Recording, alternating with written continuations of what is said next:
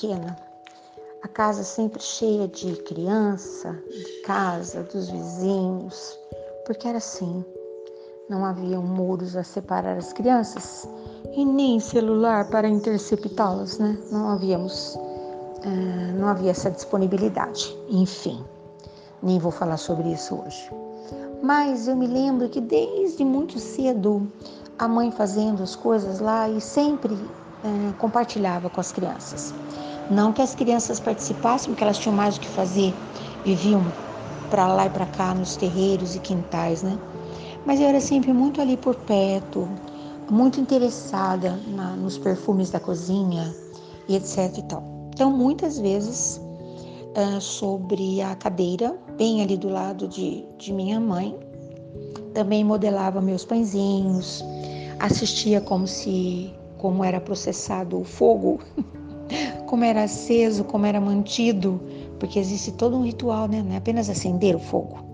É escolher a lenha que não seja verde, que não faça fumaça, que tenha sido preparada muito anteriormente, uh, come, começando pelos gravetos, que são mais leves, de fácil abrasão.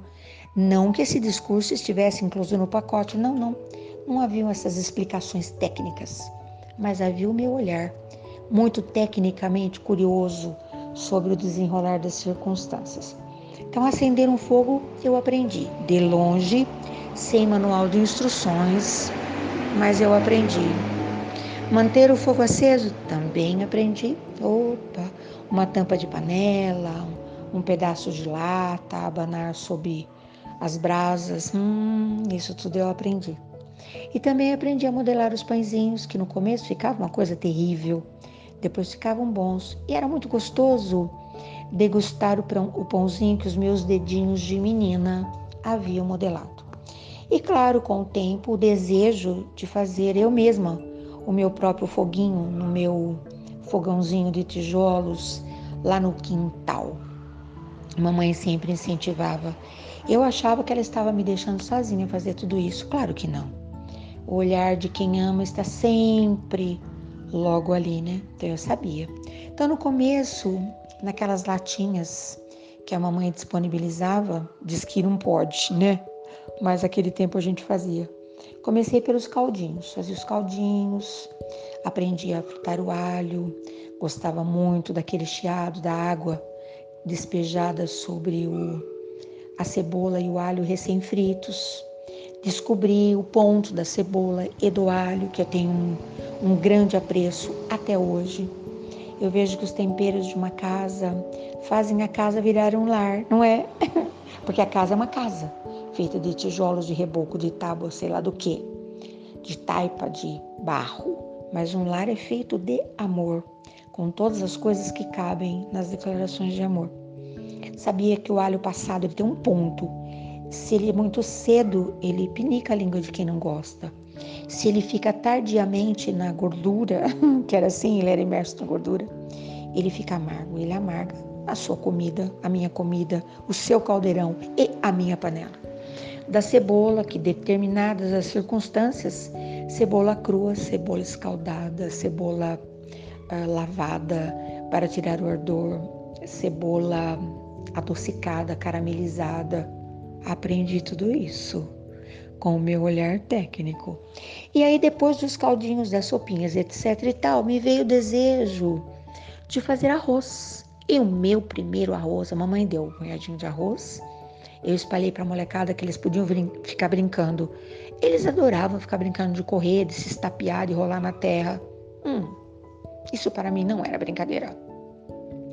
Brincadeira delícia era preparar um banquete para esperar os meus amigos que tomava aquele caldinho de colherada. ai, ai. Às vezes as colheres eram feitas de folha. Você já fez isso?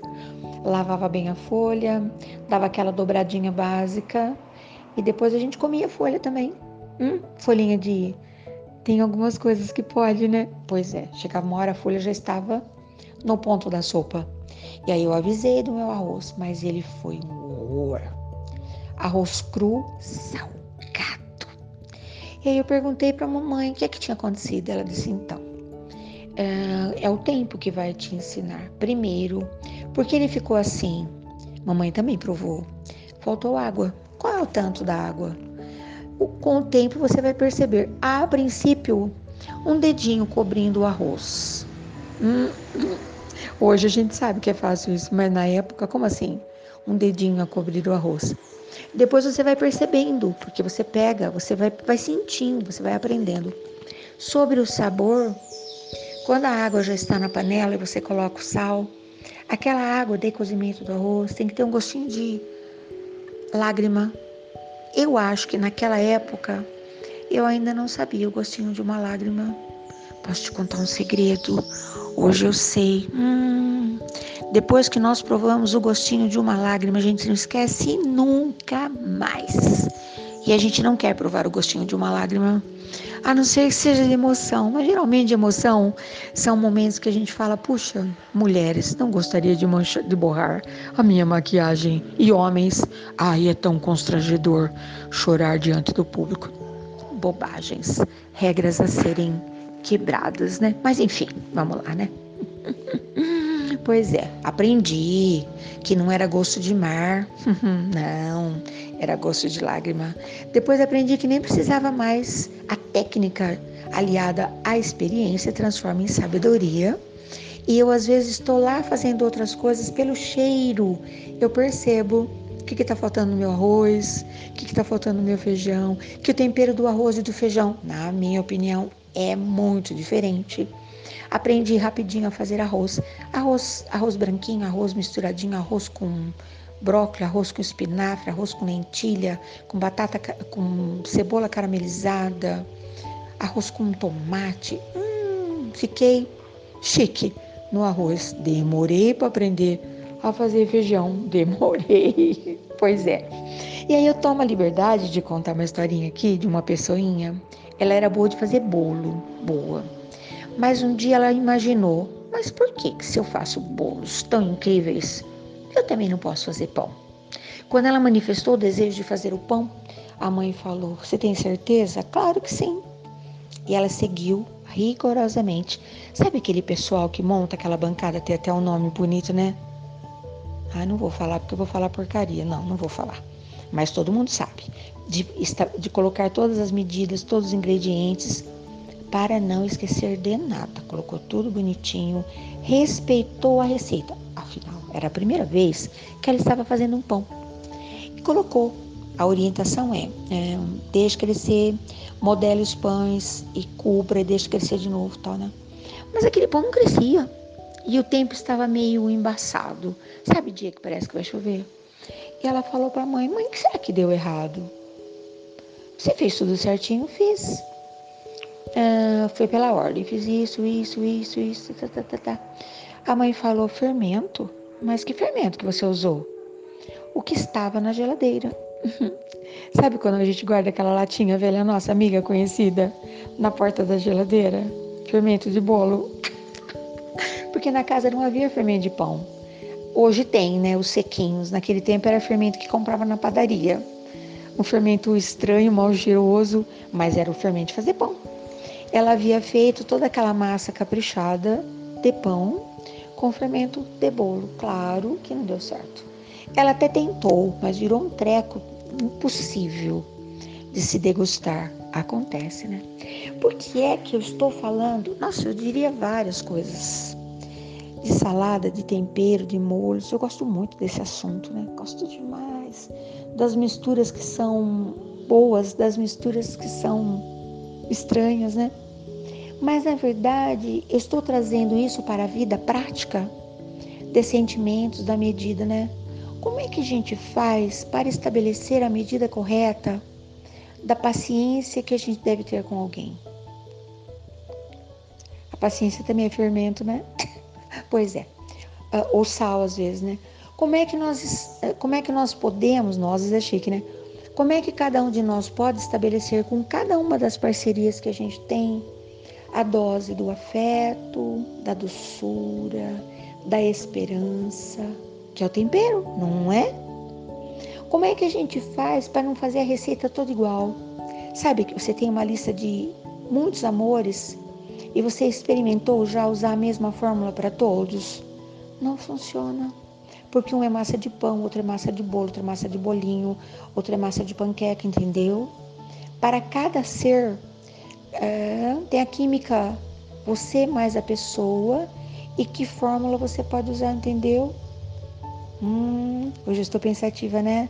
Quando eu fico uns dias sem vir aqui, é porque eu estou na correria da vida, é porque eu estou sendo desafiada, é porque eu estou observando e, claro, não apenas vou tirar conclusões, como vou te convidar, você que me ouve, para também chegar às suas conclusões. E hoje eu conto um fato porque eu vou um pouco mais além. Não apenas estabelecer a medida com relação aos afetos e relacionamentos, hum, que balança, né? Mas também para o seu mundo de negócios. Qual é a medida? Nossa, é a pergunta que eu mais ouço de empresários, de investidores. Mas qual é a medida? Que segurança eu tenho? Segurança? Nenhuma. Não existe segurança em nada. Absolutamente nada. Aquele mundo seguro de antigamente, que a história era a mesma para o bisavô, o avô, o pai. O mundo esperava você chegar às suas próprias experiências. Hoje, neca de pitibiriba. Tudo que você ouviu pode até servir como referência, mas você vai sentir na prática. E sabe o que? Na sua prática. Porque o que dá certo para você, às vezes não dá certo daqui cinco minutos para você mesmo, né? Pois é. Mas existe na minha rede hum, uma pessoa, existem várias, tá? Mas existe uma pessoa admirável. Essa pessoa talvez nem imagine o quanto ela possui de dinamismo, de criatividade e de poder. Essa pessoa não sabe. Mas vamos lá, vou contar. Ela trabalha numa empresa gigante, na verdade, ela é uma das parceiras. Hoje nós somos parceiros em tudo, né? E ela é uma parceira. Havia ali nas imediações ah, coisas a serem cuidadas. Sempre tem alguém que cuida de algum departamento, mesmo que você não saiba. A sua empresa é uma loja de departamentos. E havia alguém que cuidava de determinado segmento, mas essa pessoa teve que se afastar por motivo de saúde. E essa pessoinha assumiu também esse departamento. E percebeu que havia ali, naquele reduto, algumas coisas ainda extremamente comerciais. Porém, a embalagem não era comercial. Sabe, hoje as caixas são frágeis, então o produto estava inteiro e ótimo, mas a caixa estava uh, com problema. E ela teve uma ideia, ela tirou aquela caixa, aquelas caixas que estavam deterioradas, amassadas, uh, que não combinavam nada com o produto, e reembalou. O que não faz um celofane, um laço, um capricho, e vendeu tudinho. As pessoas ficarem loucas. Eu fico até imaginando que muita gente vai procurar não o produto. Sabe aquela aquele aquela venda que teve semana passada daqueles pacotes maravilhosos com aqueles laços incríveis? Entendeu? Ai, que coisa linda! Eu fiquei aqui, ó, maluca, imaginando. Eu não vi a cena, ela apenas me relatou. Mas ela me relata coisas incríveis. Eu poderia contar histórias dessa pessoa todo santo dia. Porque ela é um poço de criatividade. Me, olha, nem sei, não tem palavra. Indescritível. E aí eu vou falar, eu vou mexer agora com o seu coração. Tem aí na sua bancada uma, um sentimento maravilhoso, fantástico e bom, ainda. Mas ele está mal embalado, como diria Rui Barbosa. A sua ideia é um produto maravilhoso, a sua palavra é a, o papel que embala o produto. O produto pode ser fantástico, se ele for mal embalado, ele fica horroroso, entendeu? Então, se você tem uma ideia, alguma coisa, um sentimento fantástico aí no seu coração, na sua vida, na sua caminhada, na empresa da tua vida, vamos mudar essa embalagem, essa apresentação. Você está entendendo o que eu estou te falando? É, é básico, o produto está ótimo, no prazo de validade, tudo certinho. Só está mal embalado. Capricha no papel.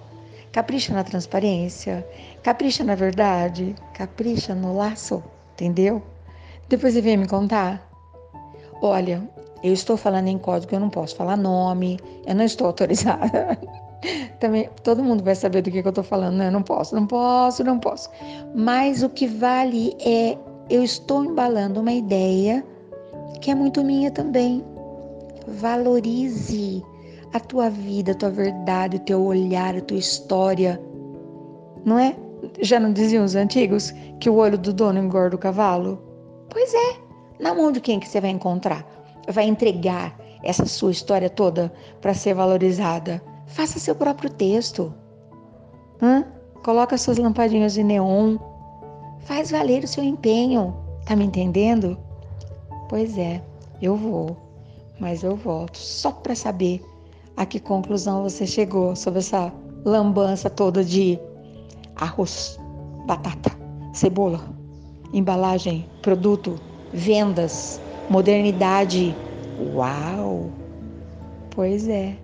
Bom dia, boa tarde, boa noite até.